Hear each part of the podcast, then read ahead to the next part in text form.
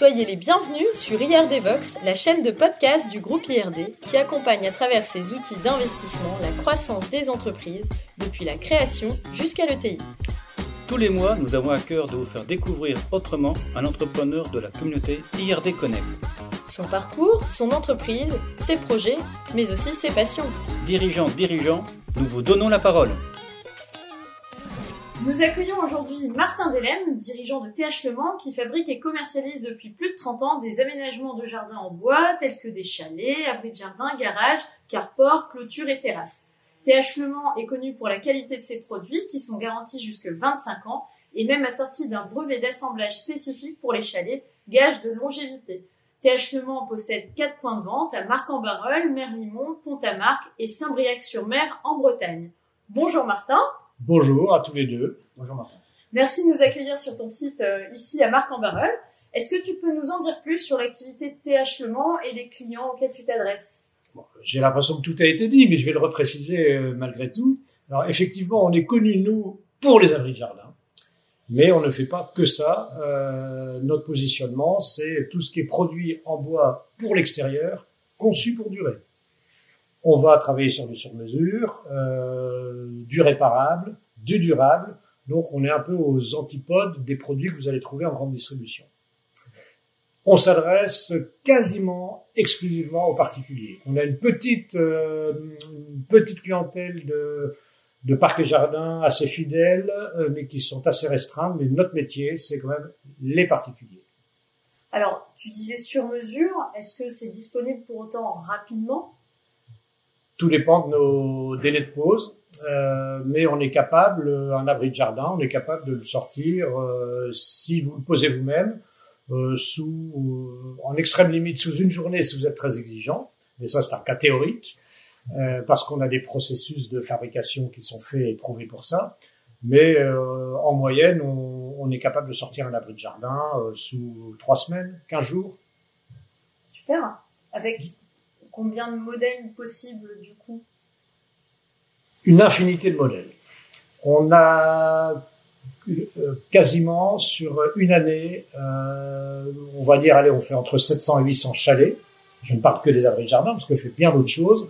Il y a pratiquement aucun modèle identique euh, qui sort chez nos particuliers. Ce que ça peut être la position d'une fenêtre qui change ou, ou pas de fenêtre, ou une fenêtre sur l'arrière. Et au final, on a 49 ou 50 tailles différentes et toutes les dispositions possibles de portes, de fenêtres devant, à l'arrière, sur la, façade, pas sur le plafond, qui fait qu'en définitive, euh, chaque produit est quasiment unique et fabriqué euh, sur mesure pour le besoin du client. Super. Ouais. Et je disais en introduction, il y a un brevet pour le montage justement des chalets. Est-ce que tu peux nous en dire un petit peu plus?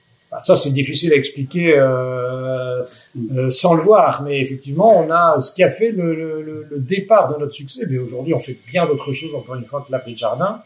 C'est que mon prédécesseur a, a, inventé et déposé un brevet d'assemblage qui rend le produit extrêmement facile à monter, à démonter, facile à réparer, sans clous, sans vis, ce qui fait qu'au final, ça donne un produit qui est quand même assez ludique à monter et quasiment plus de 50 à 60% des, des, de nos clients montent eux-mêmes leur, leur abri de jardin. On leur prête une camionnette, tout est chargé, ils l'emmènent chez eux et on leur donne la notice de montage, tout. Et donc les clients le montent eux-mêmes. C'est un vrai avantage, ça. Ah oui, oui. Parce que vraiment. monter un chalet avec les clous, c'est quand même un peu. Ouais, c'est un avantage pour le client et pour nous parce que ça nous permet de sortir plus de produits, puisque euh, notre goulot d'étranglement à nous, c'est la pose mmh. et non pas la fabrication. Alors nous avons visité ton entreprise avec Juliette et donc nous avons vu qu'il y avait des, des stocks de bois, euh, du pin ou du, du frêne, c'est ça, et également du, des, du, des, des bois exotiques. Est-ce qu'il y a une tendance vers les, les, les, produits plus locaux et moins exotiques ou pas aujourd'hui? Il y a une tendance sur le bois. Ouais. Ça, c'est une certitude. Après, il y a une euh, demande, mais qui est pas si élevée que ça, en tout cas chez nous, pour des bois un peu plus locaux. Mais en définitive, ce que les gens cherchent avant tout, c'est de la qualité. Et ils sont prêts euh, à payer le prix, même pour un exotique. Euh, enfin, nous, en tout cas chez nous, on sent pas une pression forte euh, de gens qui diraient, euh, bah non, c'est des bois exotiques, on n'en veut pas. parce que euh, bah, les bois qu'on utilise, on, ils sont, on les utilise pour leur bon usage, leur bonne destination. Et il y a certains, certaines situations où rien ne remplace un, un exotique. Euh, mais après, nous, on a des alternatives. On développe quand même de plus en plus des produits composites, Mhm. qui sont des mélanges de, de bois et d'alliage de, de, de polymères, enfin de, qui font un liant, qui, font, qui imitent le bois Sur les terrasses. euh, pour les terrasses notamment.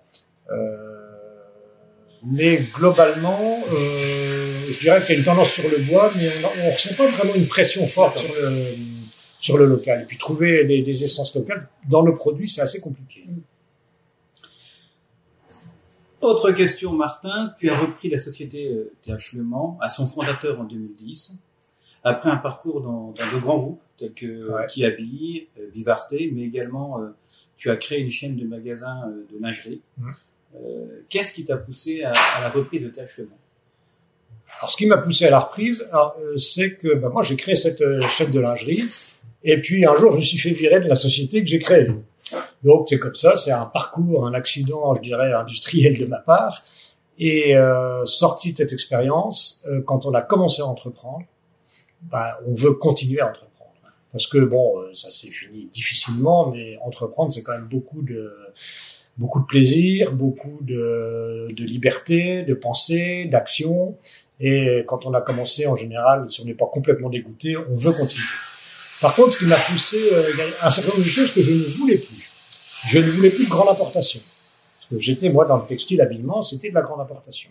Je ne voulais plus être client et dépendant de la grande distribution. Et je ne voulais pas non plus euh, être dépendant d'un gros fournisseur. euh, et je voulais un potentiel de développement. Et, et la chance a fait que j'ai rencontré, donc j'ai recherché une, une entreprise, hein, j'ai récupéré un petit peu de capital pour investir, et j'ai rencontré, euh, par les circuits classiques de la reprise d'entreprise, chemin de croix de la reprise d'entreprise, je dirais même, euh, j'ai rencontré Monsieur Le Mans, et, et puis bah, j'ai fait l'acquisition de, l'entreprise, qui était mais 100% dans mes critères, puisqu'on était dans le local, dans du durable, dans du réparable, avec un potentiel de développement, euh, et dans les produits naturels, qui était ce que je cherchais. Donc j'ai changé vraiment complètement de, de, de, de monde. Hein. euh, On n'importe pas de bois quasiment. C'est très difficile de trouver. euh, Il n'y a pas de chalets qui viennent de Chine. Ouais. Ça, ça n'existe pas. C'est trop lourd à transporter, trop pondéreux, donc euh, ça ne sera pas rentable. Et alors cette rencontre avec ce, cette personne qui a créé son entreprise, hein, Mans, qui est créateur, cette, euh, ce fit s'est fait très rapidement entre vous deux euh, fait Bah, du temps je sais pas, si- non, elle s'est pas fait rapidement parce que je crois que la première impression a été désastreuse. Enfin, c'est ce qu'on m'a dit. c'est que, c'est que, enfin, pas, pas de ma part. Moi, je, moi, je- je- j'ai tout de suite beaucoup aimé euh, la famille Le Mans, mais euh, de ce que m'a dit le, le- la, la personne qui m'accompagnait, hein, mon- pas mon avocat, mais la personne qui m'accompagnait, il dit, tu sais, Martin, la première impression, euh, t'as été un peu trop ci, un peu trop là. Et puis, euh, je me suis rendu compte que pour acheter une boîte, bah, il fallait se vendre séduire Mmh. et non pas être acheteur. On n'était pas acheteur, on était vendeur de soi-même. Parce que vous achetez à des gens qui vendent leur bébé, qui vendent leur projet, et puis bah il faut avoir un projet. Et bon, donc j'ai un peu rectifié euh, ma, ma manière d'être. Euh, et puis j'ai lié le contact. euh, Je me suis intéressé un peu plus sans doute au métier, euh, aux gens. Mhm. Et au final, euh, j'ai eu la bonne surprise parce que c'est un peu une loterie quand même. Hein. On fait des offres, Mhm. on est quatre ou cinq sur le sur le, sur le en piste. Et un jour, vous recevez un coup de fil, ben voilà, euh, c'est vous, vous êtes, vous êtes choisi pour payer et pour acheter l'entreprise. C'est comme ça que ça se passe. Et c'était pour moi une, une des plus belles choses qui me soit arrivée. Et la passation, il est, il est resté combien de temps le, le fondateur? Monsieur Le Mans, euh, alors ils étaient deux, hein. il y a le frère qui était sur Merlimont et l'autre frère donc ici sur Marc en Barœul. Euh, le frère est parti assez vite, tout de suite. J'ai remplacé par un, par un patron là-bas à Merlimont. Et moi, je suis resté en accompagnement avec Monsieur Le Mans pendant 12 mois. Qui C'est extrêmement long. Tout le monde m'a dit t'es un fou, jamais vous allez tenir, vous allez vous tuer, euh, euh, ça va être la catastrophe. Mais entre gens bien élevés et avec des égaux normaux, bon, on se rend compte que moi je me suis très bien entendu avec ce monsieur, euh, que je respecte beaucoup, euh, qui est un monsieur pragmatique, le- l'entrepreneur euh, euh, le pôle entrepreneur de bon sens. Euh, non, vraiment, moi j'ai bien aimé Monsieur Lemont. Et ça m'a pas. Je, bon, je peut-être que lui, il en avait marre, il était pressé de partir euh, au bout d'un an, sans doute. Mais moi, j'ai pas eu, on n'a jamais eu un mot plus haut que l'autre. Je pense que il a su respecter et me positionner, et moi, j'ai su, je pense, préserver, le préserver de, du déclassement. Je sais pas ce qu'il aurait pu ressentir. Moi, en tout cas, on était bien en binôme, on a bien fonctionné. Moi, j'ai bien aimé cette période. Super. Tu disais juste avant qu'il y avait des projets, enfin des potentiels de développement pour TH Le Mans. Euh, est-ce que tu peux nous en dire plus sur ce que tu as fait depuis la reprise et puis les projets aujourd'hui de développement de TH Le Mans Alors Le Mans, on a, euh, c'est des petites unités. Avec chaque unité a sa, son propre outil de production. Euh, c'est un choix délibéré. Euh, quand j'ai repris, euh, certains m'ont conseillé de regrouper les activités de production et de d'ouvrir des succursales de vente, euh, comme les succursales automobiles, une usine et puis des, des, succursales automobiles. J'ai pas voulu de ça euh, parce que moi je suis intimement persuadé que euh, entreprise se développe bien si les gens sont concernés, impliqués et responsables de leur unité. Il se trouve que les investissements machines euh, par site ne sont pas très très élevés, donc ne nécessitent pas de massifier une production. Donc on a décidé, j'ai décidé de conserver le modèle actuel et de dupliquer avec des centres de fabrication et de vente. Ce qui a beaucoup d'avantages. Euh, L'avantage déjà au niveau marketing, c'est que les gens qui rentrent, ils sentent l'odeur du bois. Il y a l'odeur, il y a le bruit des scies. Donc on, rentre. D'ailleurs, nous sommes, nous sommes on l'entend. Oui, on l'atelier. On l'entend et je vois bien les gens qui rentrent. Ah, ça sent bon le bois. Et donc, ça rassure les clients parce qu'on dit on est chez un vrai euh, fabricant. On n'est pas euh, chez quelqu'un qui revend des produits euh, faits à Tatooine ou je sais pas où. Donc ça, c'est un positionnement de marketing qui est précieux et qui est vraiment, pour le coup, dans l'air du temps. Euh, on privilégie les petites structures, le local, le réparable, le durable. Pour nous, on a un boulevard par donc j'ai pas voulu il y a dix ans casser cette dynamique. Euh, donc j'ai maintenu évidemment qu'il était. Là on a ouvert Saint-Briac. Et j'ai fait aussi un aménagement à mon projet qui était au départ d'ouvrir des petites unités autonomes, donc comme ça existe aujourd'hui. Et j'avais oublié tout le pavé numérique. Et euh, donc il y a trois ans, on a ouvert un site marchand.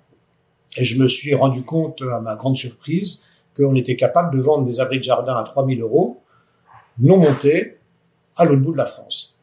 Donc ça nous a ouvert un champ de, de, de, de développement encore, euh, enfin je veux dire sans limite quasiment, mhm. puisque euh, le marché de Le Mans, c'est 90% à 30 minutes autour de l'atelier. Et subitement, on se rend compte qu'on est capable de vendre dans toute la France. Donc, si on est capable de vendre 700 chalets dans le Nord, on peut vendre 700 chalets dans les 91 régions restantes. Enfin, je, je, je pousse le trait volontairement. Peut-être quand même une deuxième unité de production. Voilà, mais donc le, le, le, le, le projet de fond, c'est euh, puisque notre site internet maintenant nous donne un petit peu les zones euh, qui sont les plus demandeuses, parce qu'il y a, il y, a, il y a quand même des régions où l'abri de jardin c'est à la mode, il y en a d'autres qui n'ont pas besoin d'abri de jardin, je sais pas, mais je me rends compte qu'il y a des zones. Et donc ces zones, on les identifie au travers des devis qu'on reçoit, des demandes qu'on reçoit. Et donc là, il y a pertinence à ouvrir, et ça, c'est la deuxième étape, un centre de fabrication local pour couvrir la zone en question. Donc le projet, il va être de s'appuyer sur euh, un outil à la fois euh, de fabrication locale, mais ça, il faut un maillage, il faut surtout des bons responsables pour s'en occuper, qui sachent vendre et qui sachent fabriquer, en appui un site internet marchand qui permet de vendre et de dispatcher les productions euh, au plus près du client. Le projet, c'est ça. Super. Il y a déjà une zone que tu as repérée avec beaucoup de demandes? Tout ce qui est euh, Vendée, euh, Vannes, Sud-Bretagne, euh, jusque la Gironde et région parisienne, c'est des régions où on a beaucoup de demandes. Après, c'est beaucoup plus diffus, c'est un peu partout, mais on, on, concentre quand même pas mal de demandes, région parisienne et tout le, croissant euh, Bretagne Sud jusque Nord-Gironde. C'est extrêmement dynamique. Et nous, on le voit, hein, c'est une étude de marché en permanence parce qu'on fait, on sort, euh, je sais pas, mais 200 devis par jour. sur notre site. Hein. C'est beaucoup. Hein. Donc ça nous fait une base et on voit bien euh, où se, où se distribue. Le... Alors dans le cadre bah, de ces projets que tu viens de présenter, euh, quelle demande souhaiterais-tu formuler à la communauté IRD Connect? C'est une demande. IRD Connect Notre communauté. Notre communauté de dirigeants d'entreprise. Accompagnée par Ah. IRD. Ça, c'est une bonne question.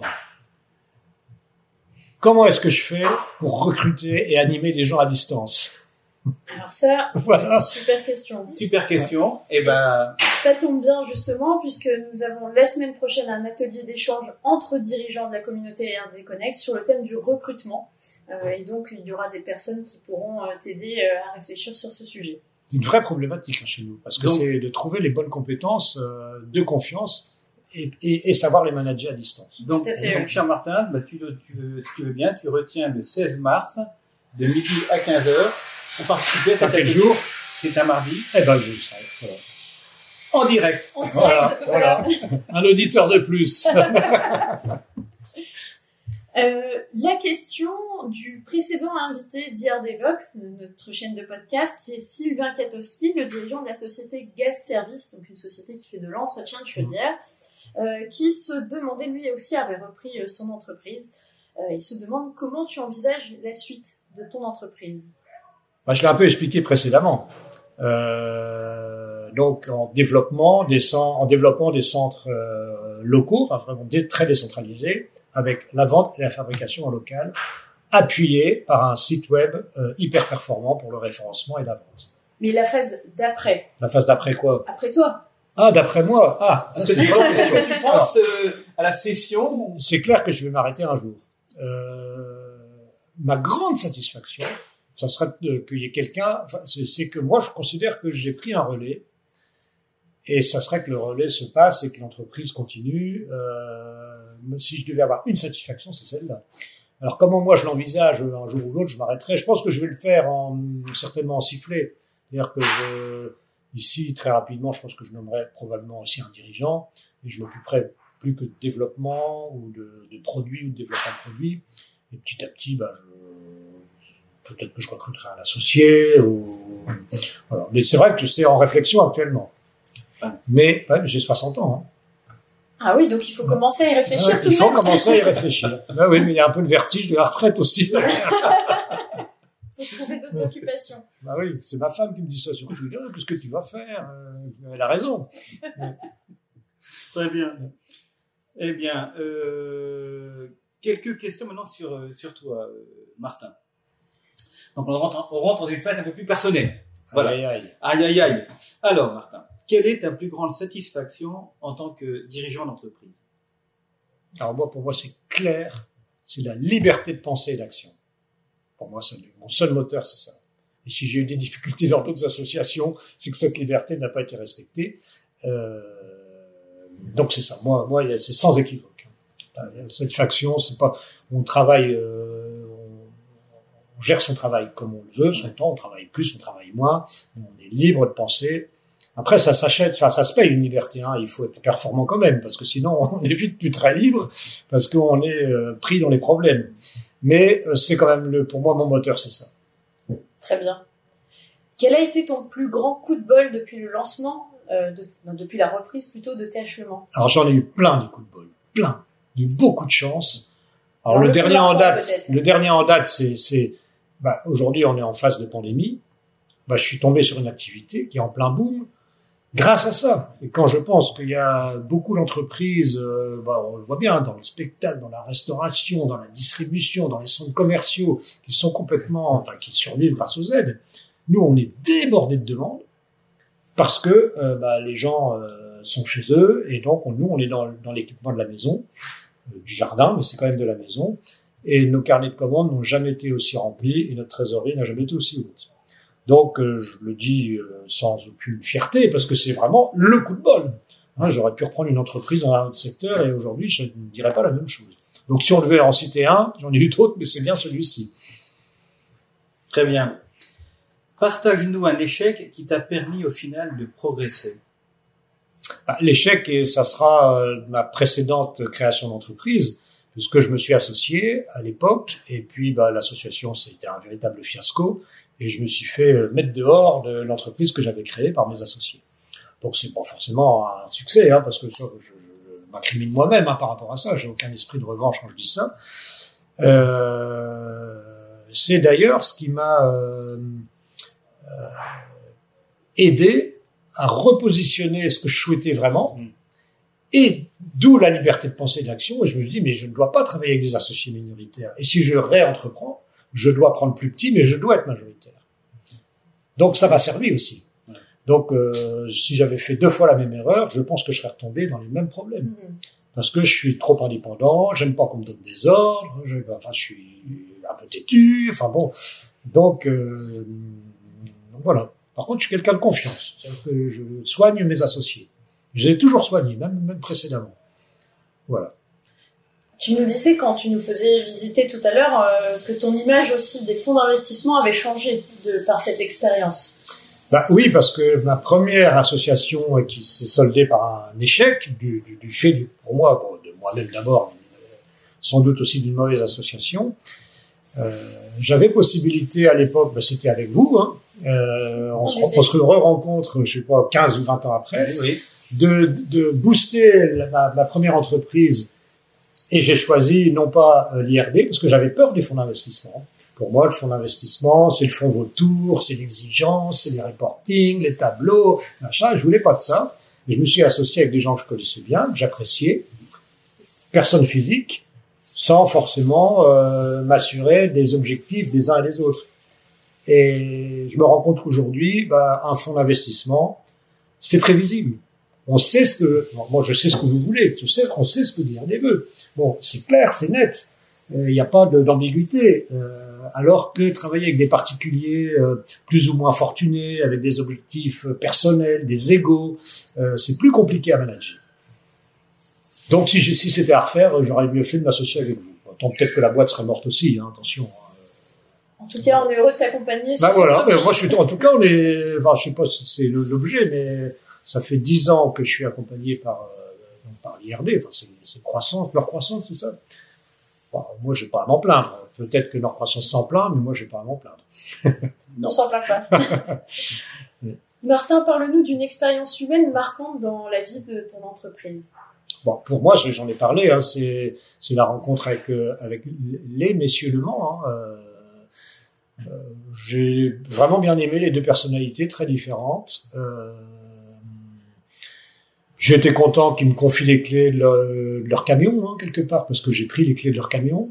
Euh, je me suis très bien entendu pendant toute la phase de- d'accompagnement.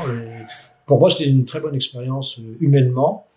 Pas, pas, pas évidente, pas gagnée dès le départ. Hein, euh, travailler avec un, un- côte à côte avec un dirigeant euh, et puis commencer à changer son bébé euh, sous ses yeux. euh. Enfin, j'ai quand même pas mal respecté les fondamentaux. Hein, c'est peut-être pour ça que ça s'est bien passé aussi. Mais euh, pour moi, c'était une très bonne expérience. Et vraiment, je, je l'ai beaucoup apprécié. Quelle est la valeur la plus précieuse pour toi dans la vie, pro, professionnelle ou personnelle, cette valeur? Bon, il y en a quand même beaucoup, mais euh, La plus importante, précieuse? La famille, c'est quand même extrêmement important, mais ça c'est bateau de le dire. Euh, moi, ce qui me, ce qui me porte beaucoup à titre privé, enfin individuel, euh, c'est que, et j'essaie de l'appliquer dans mon métier, euh, j'ai toujours essayé de ne pas être esclave de mon travail. Ça paraît bizarre à dire, mais je pense qu'il faut un équilibre dans la vie et je ne, je ne sacrifie pas tout et je m'organise pour que, pour ne pas être esclave de mon travail. Et j'espère que même ici, chez, chez nous, en interne, les gens ne se sentent pas esclaves de leur travail. Parce que je pense qu'on ne doit pas être esclave de son travail. Bon, il faut un équilibre dans tout. Et en tout cas, moi, c'est ce qui me, c'est, comme ça que la, la société aussi a, a été structurée. Hein. Assez élégante, assez, euh, pour que, déjà, moi, je n'ai pas tout à gérer. Et puis, je- j'espère que chacun ne se sent pas aussi, dans la société, esclave de son travail. Et tu parlais de moi, cas, responsabilisation, voilà. euh, ça permet Voilà. l'équilibre aussi. Ouais, exactement. Mais pour moi, c'est de vraiment ne pas être esclave, ne pas tout donner dans son travail, faire les choses sérieusement, mais pas être esclave de son travail. Super. Et si tu avais un rêve à réaliser, Martin un rêve à réaliser. Bon, des rêves, j'en ai beaucoup. Ce serait déjà de bien réussir ma transition. Hein, on en parlé tout à l'heure. Ça se passe bien euh, déjà pour les gens qui travaillent en interne, qui sont beaucoup plus jeunes que moi. Euh, je serais assez content, c'est pas le rêve ultime, mais je pense que je serais assez content, et même très content, le jour où j'aurais quitté cette boîte, de voir qu'elle est toujours sur les bons rails, bien gérée, bien administrée, qu'elle se développe. Dans la continuité de ce que j'imagine a voulu Monsieur Le Mans à l'époque. Hein. Super. Voilà. Alors maintenant, donc notre dernière question est traditionnelle euh, question. Euh, Aurais-tu une question pour nos prochains invités? Nicolas Debrune et Damien Laine, repreneurs de la société Averush, spécialistes de la livraison express et leader sur le marché de la course en métropole lilloise. Ben moi, j'ai envie de leur demander à quoi rouleront-ils dans 10 ans? Intéressant. Voilà. Eh bien, la suite au prochain épisode. Un grand merci encore, Martin. Ben, merci à vous, votre intérêt pour euh, la grande société Le Mans, Merci. pour tous nos produits. Et à bientôt. À bientôt. À bientôt sur RD Vox.